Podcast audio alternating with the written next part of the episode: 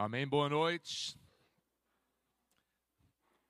Ontem, hoje de manhã, nós aprendemos com o pastor Davi, que estava aqui, que um alvo de Deus era para nos abençoar, para que nós pudemos abençoar os outros. E se nós não vamos abençoar os outros, Ele não vai nos abençoar. E para nos abençoar, nós temos que conhecer a verdade e praticar nossas vidas. É tudo simples, dá para entender, uh, dá para seguir esse caminho, pensamento de Deus. Às vezes em nossas vidas nós devemos olhar a nossa realidade de onde nós vivemos. Caiu de lá? O... Vocês notaram que, como Deus tem nos abençoado como igreja, tem vários pastores agora que eu não estou pregando tantas vezes aqui. Vocês notaram isso? Eu esperei vocês falar, todo mundo amém, quando eu ia falar. Mas, enquanto eu estou, e todos nós, eu acho, cada vez que nós ouvimos uma pregação, nós estamos pensando que nós vamos pregar. Né? Já está montando mil pregações em nossas cabeças. E depois, quando chega a nossa vez, a gente não sabe o que vamos pregar. Né? Eu quis pregar outros tipos de mensagem mensagem mais alegre, né? cheia de felicidade. Mas tinha alguma coisa na minha cabeça faz tempo que está batendo e eu não ia falar desses assuntos, mas eu não consegui a não fazer hoje à noite. E me fez pensar de um autor da Bíblia.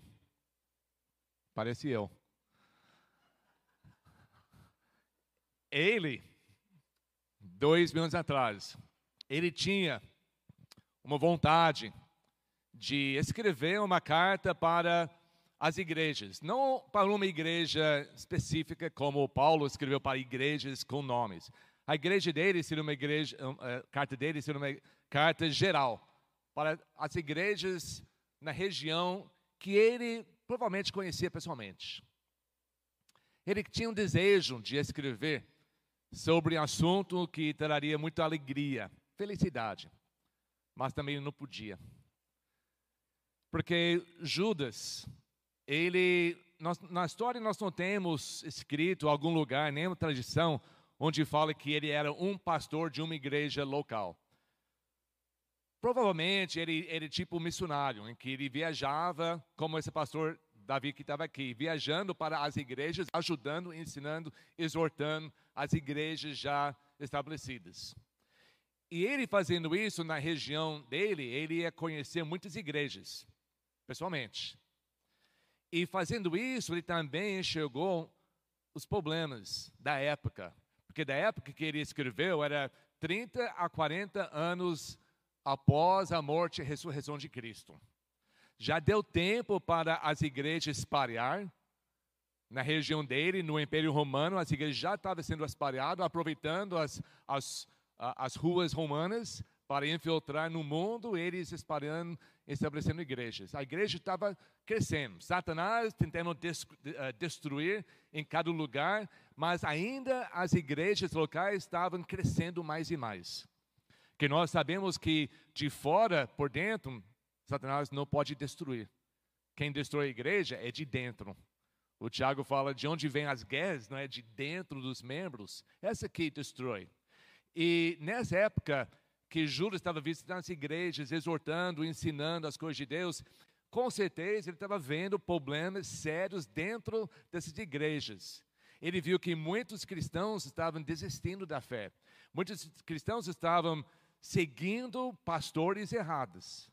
E isso trouxe muita, muita tristeza, e enquanto ele sentou nesse mês ali atrás para escrever a carta sobre um assunto feliz de, de salvação, ele falou que eu não consigo, porque tem uma realidade que eu preciso falar para vocês. Hoje em dia, tem uma coisa que pesa, eu acho que em muito nós, a realidade do nosso mundo. Especialmente o ataque da família. Eu já estava pensando sobre essa mensagem antes que o pastor Davi estava aqui. Ele falou muita coisa esse final de semana que eu vou tentar não repetir, porque ele falou das coisas muito, muito melhor do que eu. Mas o ataque de Satanás, agora, não é fisicamente. É através dos ensinos que está infiltrando pela televisão, pelas algumas escolas, mais nos outros países, mas está chegando aqui no Brasil. Tirando completamente o que é homem, o que é mulher. Ele falou muito sobre isso, o pastor Davi. Deus fez homem e mulher. E qualquer coisa fora disso é totalmente errado, é uma abominação a Deus.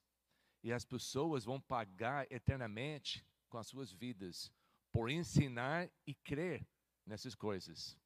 Então, por isso, é um assunto mais pesado, que eu gostaria de falar outras coisas, mas temos que entender que estamos numa batalha. E a batalha não é contra carne e sangue. A batalha não é para conquistar uh, as pessoas pela força. É com amor e compaixão ensinar o que Deus fala. Deus tem um remédio para todos os dores desse mundo. E a palavra de Deus, os princípios da palavra de Deus, nós temos que defender com as nossas vidas. Nós não temos o direito de mudar nenhum vírgula dentro da Bíblia para ser melhor para nós.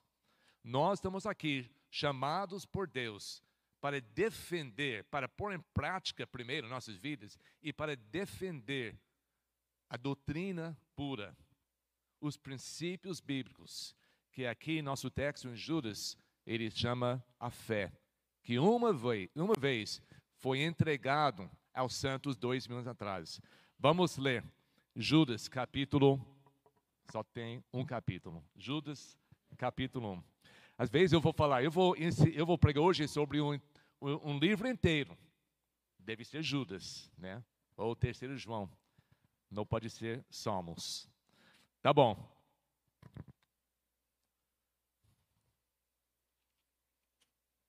Abrindo sua Bíblia, vai ter aqui no telão atrás. Judas, servo de Jesus Cristo, irmão de Tiago. Judas também era irmão de Jesus Cristo tá? O meu irmão. De Tiago também. Ele não fala Judas, irmão de Jesus, para se mostrar como essa tinha uma coisa melhor para ele, um orgulho dele. Claro que ele aceitou muito bem, ele gostou muito ser irmão de Cristo. Mas quando ele fala das coisas de Deus, ele não usa isso para, para ter uma autoridade superior. Ele fala que ele é irmão do Tiago, para as pessoas entenderem quem ele é, que é, houve muito Judas na época da Bíblia. Ele não quis dizer que ele conhece Jesus através do sangue familiar. Ele quis dizer que ele conhece Jesus através do sangue da cruz. Ele não se mostrou, não se falou como irmão de Jesus, mas escravo, um servo nós aprendemos hoje que o homem que não serve, não serve por nada. Nós, isso não é uma coisa da nossa igreja, não é uma doutrina nova. Todos os apóstolos, o próprio Jesus falou: Eu não veio aqui para ser servido, mas para servir. Todos nós deveremos nos olhar no espelho e ver um escravo, um servo de Cristo. Ele está falando para as igrejas ao redor. Ele descreve eles como aos que foram chamados, amados por Deus Pai e guardados por Jesus Cristo. Primeira coisa, quando eu estava lendo esse livro, eu pensei, eu vou pregar sobre isso. Nós somos amados, chamados, amados e guardados. Seria uma, uma pregação muito feliz.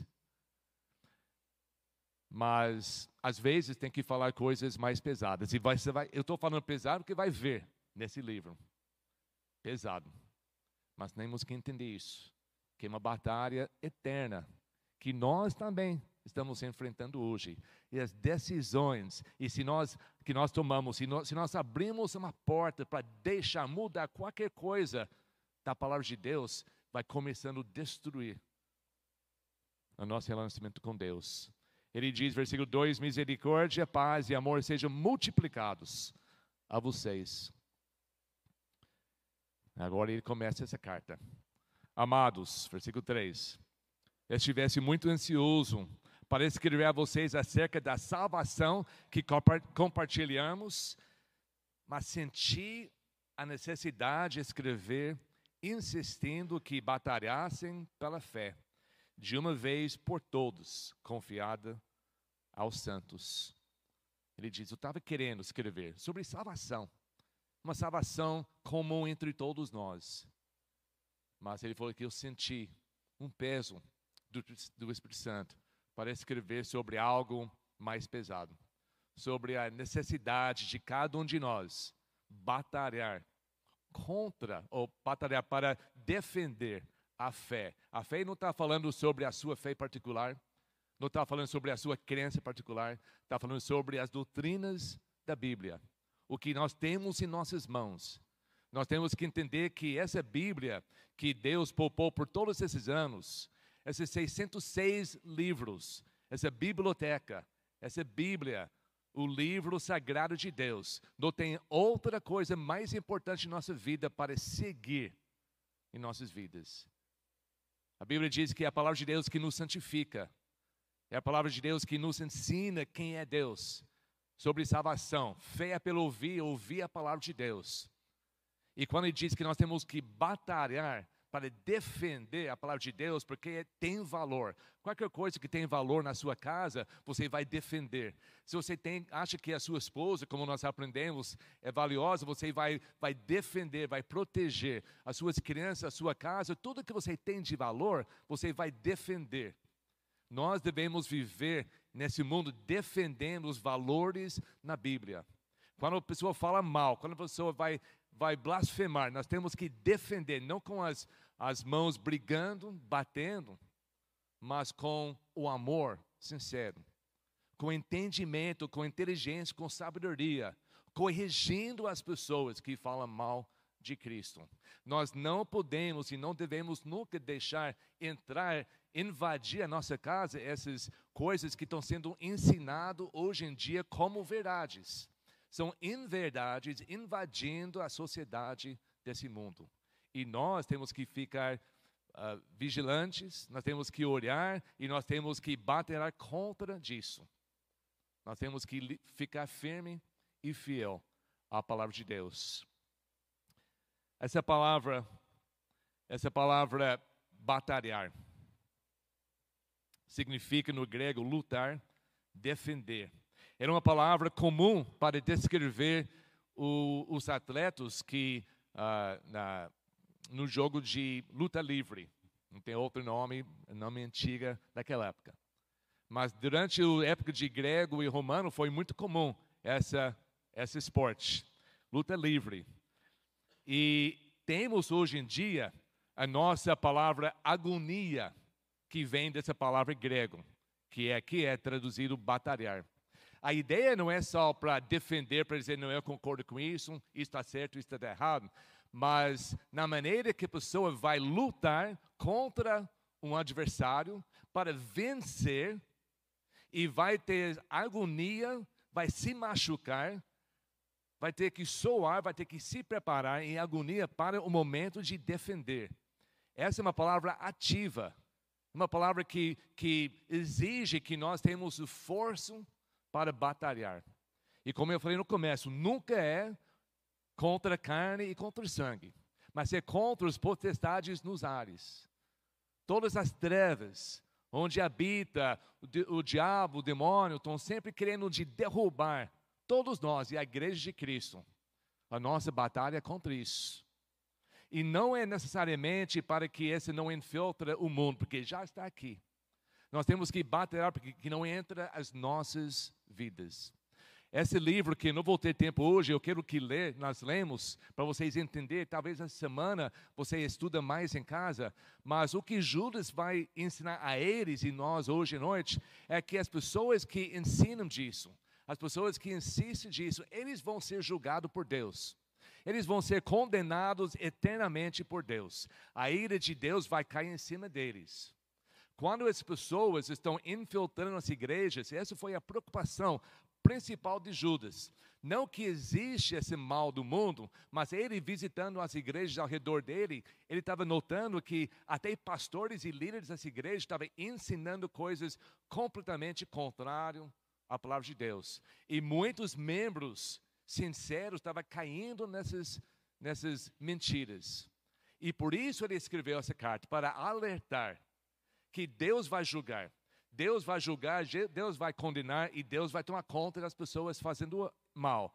E nós que estamos dentro da igreja, nós temos que entender que está acontecendo. Que o plano, a agenda de Satanás é para destruir a igreja.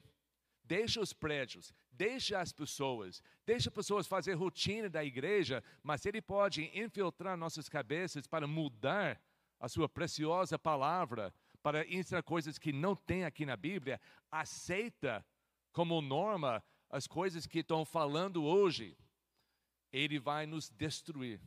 Nós não vamos ser mais uma igreja consagrada, uma igreja que Deus reconhece. Ele falou assim, em versículo 4: Pois certos homens cuja condenação já estava sentenciada há muito tempo, infiltraram e dissimuladamente no meio de vocês. Estes são ímpios, transformam a graça do nosso, do nosso Deus em libertinagem e negam Jesus Cristo, nosso único soberano e Senhor. Ele não está falando sobre pessoas fora, falando coisas ruins, que sempre foi isso. Ele está vendo o que estava acontecendo dentro das igrejas. Pessoas negando Cristo, negando o poder de Cristo, negando o ensinamento de Cristo e ensinando outras coisas que ele vai explicando daqui a pouco. Essa que ele ficou muito triste isso. Ele não podia só escrever sobre salvação geral, universal, para todos que crê. Ele quis falar sobre essa realidade deles e a nossa realidade hoje em dia. Felizmente, a maioria das vezes que nós congregamos, nós falamos sobre assuntos de alegria, de felicidade, de amor, de bondade, de tudo isso, porque a Bíblia fala muito mais sobre essas coisas. Mas de vez em quando nós temos que entender a nossa realidade e ver que Deus nos chamou, cada um de nós, para lutar, para fazer parte dessa batalha espiritual. E se cada um de vocês faz a sua parte, eu faço a minha parte, Satanás não vai ter vitória sobre nós. Nós temos uma escola, muitos de vocês têm os seus filhos estudando conosco. Nós temos que ter certeza que, que todos nós batalhamos para não deixar esses valores, princípios bíblicos ser errados pelo mundo e eles começam a dizer que nós não podemos ensinar mais. Isso não vai acontecer em nossa escola.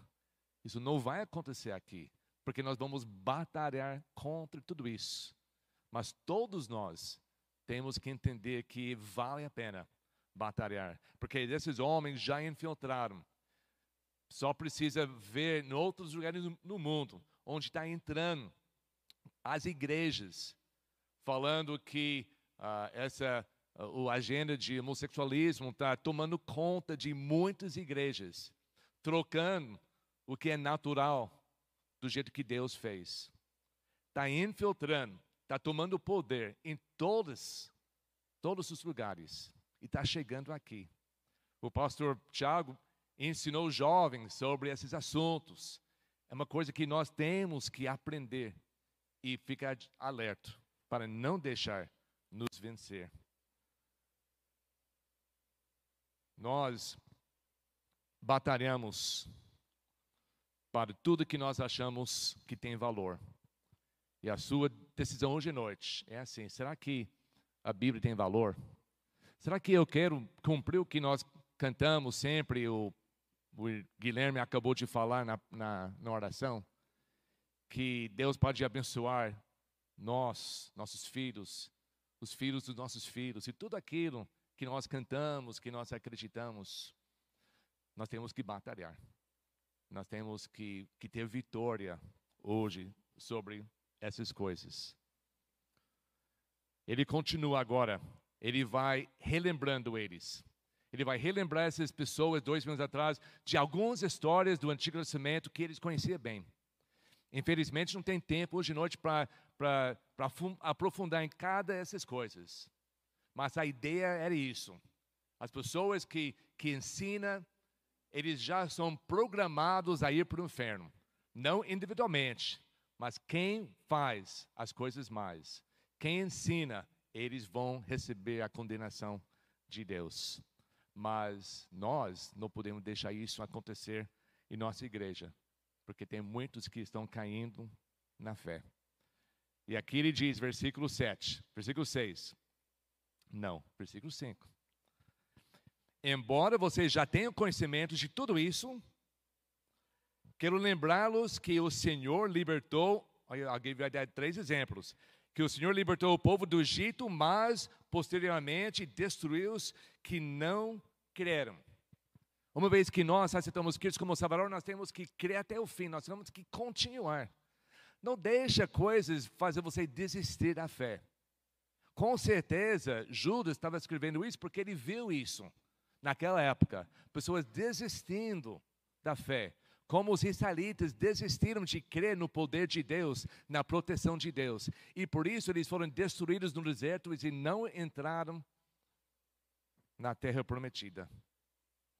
O outro problema que ele viu, em versículo 6: E quantos anjos que não conservaram suas posições de autoridade, os anjos, antes da criação do mundo, criado por Deus, eles não conservaram suas posições de autoridade, mas abandonaram sua própria morada, ele os tem guardado em trevas presos com correntes eternas para o juízo do grande dia.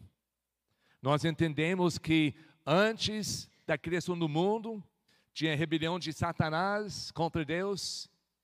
Ele caiu, foi jogado fora do céu, fora da presença de Deus, e também ele levou um terço dos anjos junto com eles. Um número inumerável. E eles hoje são os demônios que afetam as pessoas aqui na terra. Eles são livres. A Bíblia diz que Satanás é como um leão bravo que vai rodando aqui nessa terra, procurando quem ele pode devorar. Mas aqui está falando que alguns desses anjos estão presos, não têm liberdade, estão presos nas trevas, esperando o juiz final. Estão presos com correntes eternas. Nunca mais eles vão ser, ter a possibilidade de afetar as pessoas nessa terra. Então, esse grupo de anjos tem sido, tem feito alguma coisa muito, muito ruim, muito além do que o mal, para ter esse tipo de sentença de Deus. O que eles fizeram? A resposta que eu vejo é no versículo 7. Lembra que ele está falando sobre histórias bíblicas que eles, dois mil anos atrás, entenderam perfeitamente. Por isso ele não entrou em detalhes. Ele diz em versículo 7: de modo semelhante a esse. De modo semelhante a esse. O que aconteceu com os anjos guardados, reservados em correntes eternas para o juízo final, para entrar ah, para sempre no inferno. O que aconteceu com eles é semelhante o que aconteceu em versículo 7. De modo semelhante a essa, Sodoma e Gomorra e as cidades em redor, eram cinco total, se entregaram à imoralidade e às relações sexuais antinaturais, estando sob castigo de fogo eterno. Eles servem de exemplo. Todos nós conhecemos a história de Sodoma e Gomorra. Deus destruiu cinco cidades, totalmente, por causa disso. O Ló estava vivendo necessidade, Deus avisou ele para sair antes, para sobreviver. Deus sabe tirar o que pertence a ele e ele sabe destruir os ímpios. Abraão pediu Deus, quando Deus falou para ele que eu vou destruir Lembra a história? Abraão fala, mas Deus, sim, e as pessoas, as pessoas justos que moram lá. Você vai destruir todos os justos junto com os ímpios? Se tiver 50 pessoas justas, você não vai, não vai poupar a cidade inteira. Deus falou, tudo bem, ache 50. E nós sabemos a história. Não achou. Depois foi para 40, 30, foi até ninguém. As cidades inteiras cheias de impiedade, cheia de imoralidade sexual. Imoralidade sexual é a perversidade que destrói igrejas, é uma abominação diante de Deus. Na época que Júlio estava escrevendo, já estava dentro das igrejas. Essa foi uma das coisas piores. Prostituição, essas coisas, não estava simplesmente acontecendo nas outras religiões do mundo, mas estava infiltrando esses Deus dentro das igrejas. Basta só ler Apocalipse capítulo 2 e 3 e ver as sete igrejas, e a maioria dessas sete igrejas tem problema com imoralidade. E não é uma coisa nova, é uma coisa desde o começo quase do mundo. Mas o que perturbou o coração de Judas é que ele vendo essas coisas acontecendo dentro da igreja.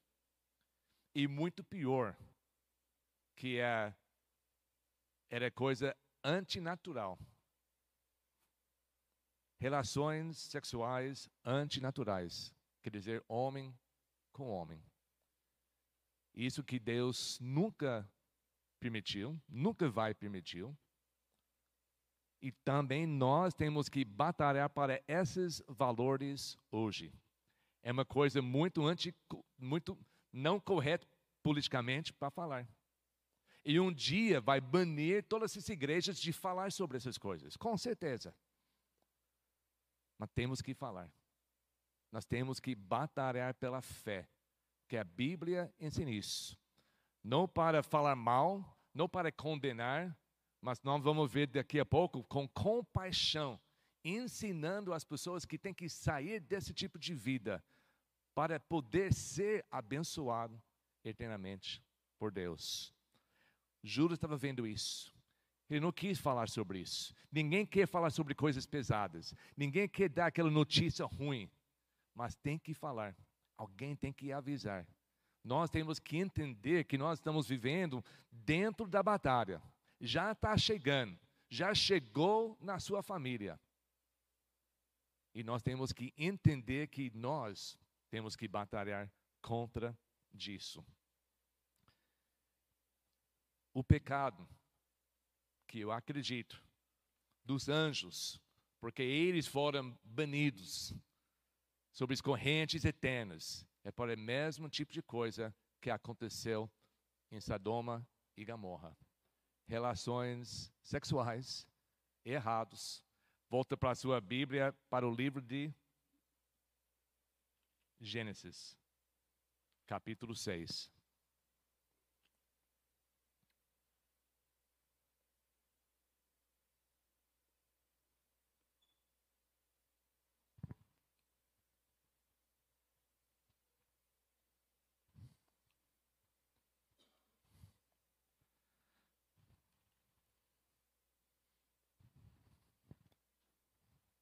Capítulo 6 começa a falar sobre Noé. A Bíblia diz que Noé tinha 500 anos quando Deus chamou ele para construir a arca, para salvar o povo, que Deus ia destruir o mundo com um dilúvio. Ele tinha 500 anos. Fazendo a matemática, ele, ele nasceu mais ou menos mil e poucos anos depois de, da criação. Então, estamos falando sobre primeiro 1.500, 1.600 anos. E olha a situação no mundo. Versículo, capítulo 6 de Gênesis, versículo 1 diz: Quando os homens começaram a multiplicar-se na terra, e lhes nasceram filhas, os filhos de Deus viram que as filhas dos homens eram bonitas e escolheram para si aquelas que lhes agradaram. Então disse o Senhor: Por causa da perversidade do homem, meu espírito não condenará com ele para sempre. Ele só viverá 120 anos. Naqueles dias havia nefilins na terra, gigantes. Também posteriormente, quando os filhos de Deus, quando os filhos de Deus, o outro termo para anjos, não anjos de Deus, mas anjos caídos. Naqueles dias, e também posteriormente, quando os filhos de Deus possuíram as filhas dos homens, e elas lhe deram filhos. Eles foram meus heróis do passado, homens famosos. O Senhor viu que a perversidade do homem tinha aumentado na terra e de toda inclinação dos pensamentos de seu coração era sempre e somente para o mal. Então o Senhor arrependeu-se de ter feito o homem sobre a terra.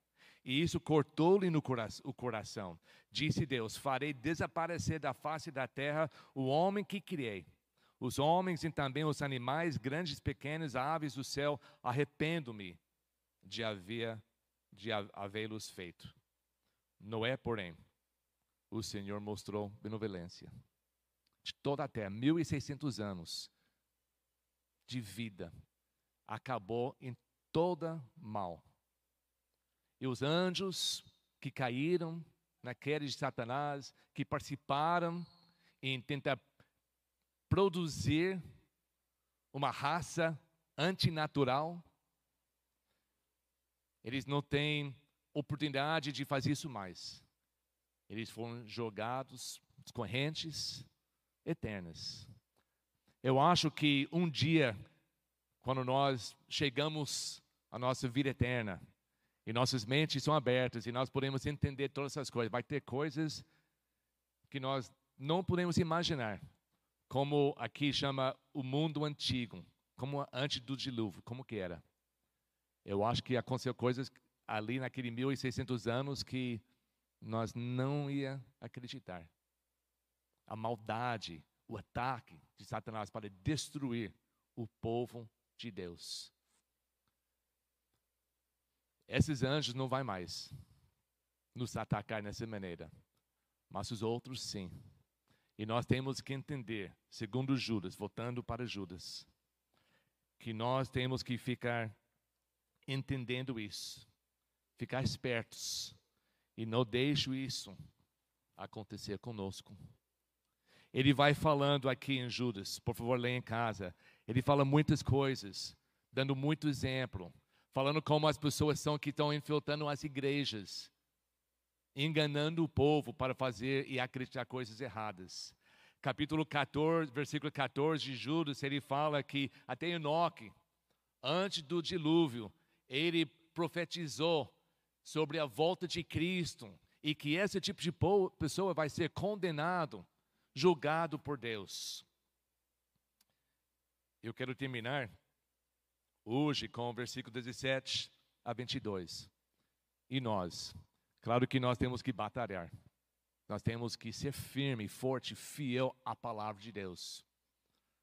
Não deixe ninguém mexer, mudar, aumentar, tirar nada da palavra de Deus. A palavra de Deus é eterna. Não importa as culturas, sociedade, a palavra de Deus não muda. Como nós devemos fazer isso? Versículo 17 diz: Todavia, amados, lembre-se do que foi predito pelos apóstolos do nosso Senhor Jesus Cristo. Eles dizer, diziam a vocês: Nos últimos tempos haverá zombadores que seguirão os seus próprios desejos ímpios. Esses são os que causam divisões entre vocês, os quais seguem a tendência da sua própria alma e não têm o Espírito. Edifiquem-se, porém, amados, na santíssima fé, essa fé, os princípios, a doutrina que a palavra de Deus ensina. Edifique-se, primeiramente, você fica forte, estuda a palavra de Deus participa em tudo que a igreja tem para oferecer, mas em casa, estuda, leia a Bíblia, põe em prática na sua vida. Orando no Espírito Santo. Não estou falando sobre uma oração mística. Está falando que quando você está orando, você está orando entendendo que você está conversando com Deus através do poder do Espírito Santo. O Espírito Santo faz a ligação entre você e Deus. Cada vez que nós oramos, deve ser orando no Espírito Santo. A Bíblia diz que ele pode até interpretar os desejos do coração que nós nem temos palavras para falar. E enquanto nós estamos em silêncio, orando, clamando por Deus, pedindo sabedoria, pedindo ajuda, pedindo entendimento, coragem, Às vezes, quando nós não temos palavras, o Espírito Santo está, está traduzindo isso diante de Deus. Isso é orando no Espírito Santo. Isso é toda vez que nós oramos. Se não, como o pastor falou hoje, a nossa oração vai só até o teto e volta. Edifiquem-se, porém, amados, no Santíssimo Fé, e vocês, orando no Espírito Santo, mantenha-se no amor de Deus, enquanto esperam a misericórdia do nosso Senhor Jesus Cristo, os leva para a vida eterna. É difícil, quando estamos sendo bombardeados com tanto ódio que pessoas tentando de roubar a inocência da sua criança. Nos Estados Unidos tem crianças de 3 e 4 anos que estão sendo submetidos a, a cirurgias para mudar o seu sexo. É coisas horríveis acontecendo. Os médicos dando joia, muitos por isso, com isso. O mundo está sendo totalmente mudados. Nós estamos dentro de uma batalha. Tudo isso está chegando aqui, vai chegar. Nós temos que batalhar contra essas inverdades, esses valores do diabo. E é difícil manter nosso amor. É difícil manter, manter. Mas o tempo todo nós temos que demonstrar o amor de Cristo.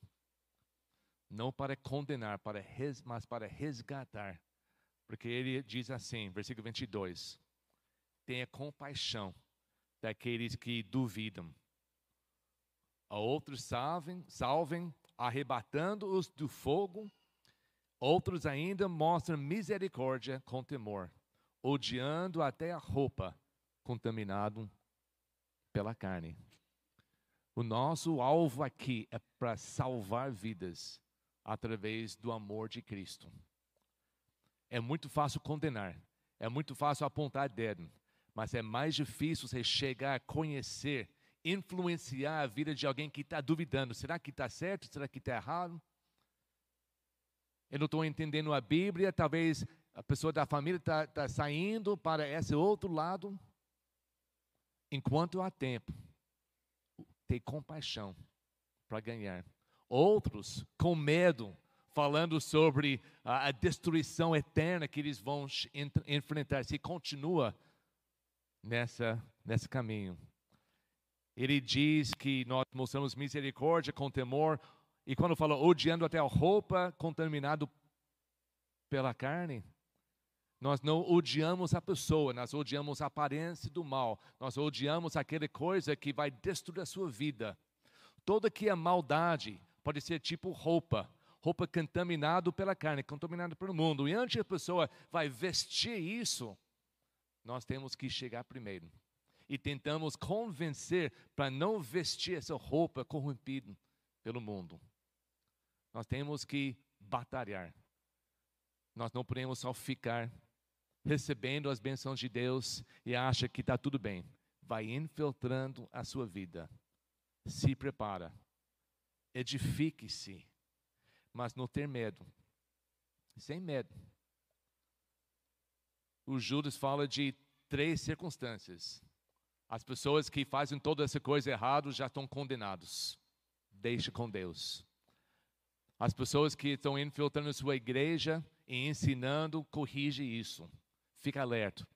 As pessoas estão duvidando, corrige isso. Com amor e compaixão. E o terceiro grupo é si mesmo. Você, eu, vamos nos edificar. Vamos ser firme e forte até o fim. Sabendo que não é pelo meu poder, não é pelo poder da igreja que eu vou ficar em pé mas ele diz aqui no final, versículo 24: aquele que é poderoso para impedi-los de cair e para apresentá-los diante de a sua glória sem mácula e com grande alegria ao único Deus, nosso Salvador. Sejam glória, majestade, poder e autoridade, mediante Jesus Cristo, nosso Senhor, antes de todos os tempos, agora e para o sempre. Amém. Nós oramos por Cristo, só Jesus. Nós não temos o poder sobrenatural para fazer nada. nós temos o desejo de estar em Cristo. Quando nós estamos em Cristo, amando a Ele, cumprindo o que Ele nos deu para cumprir, obedecendo os seus mandamentos, nós somos seguros, guardados, protegidos. Ele vai impedir-nos cair. E Ele vai nos apresentar um dia no final gloriosa, sem mácula, com alegria com o Pai. Essa deve ser o destino de todos nós aqui, mas exige a nossa parte. Vamos batalhar. Enquanto nós temos uma música para final, para terminar hoje, eu quero convidar vocês, ou vem aqui na frente, ou onde você estiver, mas orar. Orar para que Deus te dê essa coragem. Deus te dá esse entendimento. Você vê ao redor a realidade em que nós vivemos. Vê as coisas chegando. Vê as diferenças que o mundo está colocando em, em todo programa na televisão. Tudo que está acontecendo para destruir o que Deus diz que está certo. O que Deus diz que é a família. E nós não podemos e não devemos aceitar isso. Nós temos que batalhar. Senão, a possibilidade de você cair, de você acreditar. Talvez tem pessoas aqui que já estão deixando isso infiltrar. Já está mudando um pouco dos pensamentos. Achando que a Bíblia é muito pesado. É pesado demais. Então temos que mudar isso. Quando eu estava preparando essa mensagem, eu pensei de um restaurante de self-service por quilo. Alguém já comeu desse restaurante? A maioria gosta de comer esse aí. Por quê? Você entra, você vê toda a comida, que pode escolher qualquer coisa, e você vai se servir, você vai olhando em tudo que tem para oferecer, e você vai pegar somente o que você gosta, somente o que dá prazer para você, e o resto você vai deixar. E você pode entrar e dizer: Ah, eu gostaria de comer tudo, mas eu não aguento comer tudo. E também seria muito pesado. Eu vou pôr no meu prato, e o mais que pesa, o mais que eu tenho que pagar. E por isso, a maioria das pessoas pega somente o que gosta para comer talvez menos, para não pesar tanto, para não custar tão caro. Eu vejo que muito crente moderno é assim. Vive a sua vida cristã assim. Lê a palavra de Deus, o alimento espiritual, 66 livros, 66 porções, e é para comer tudo. Você fala, ah, mas eu não aguento, é muita coisa. Eu quero me servir o que é bom para mim. Eu quero escolher essa parte que eu gosto, essa que não gosto eu deixo.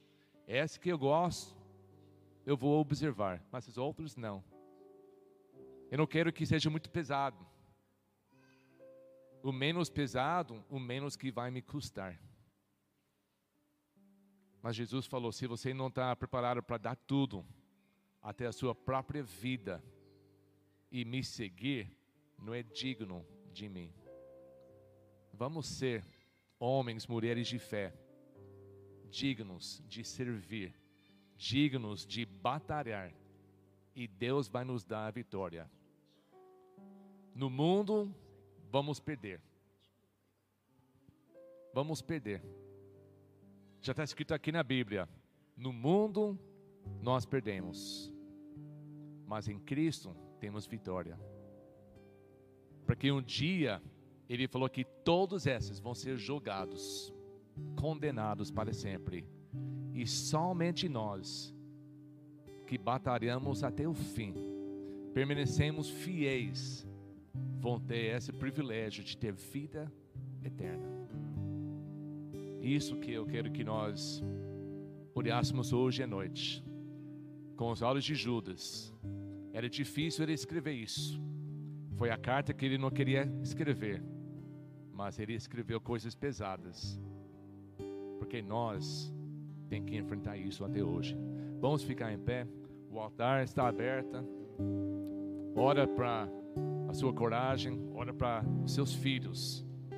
Eu oro bastante para nossos filhos, netos. Se nós achamos o mundo esquisito hoje, daqui 10, 15 anos vai ser um mundo que nós não vamos reconhecer.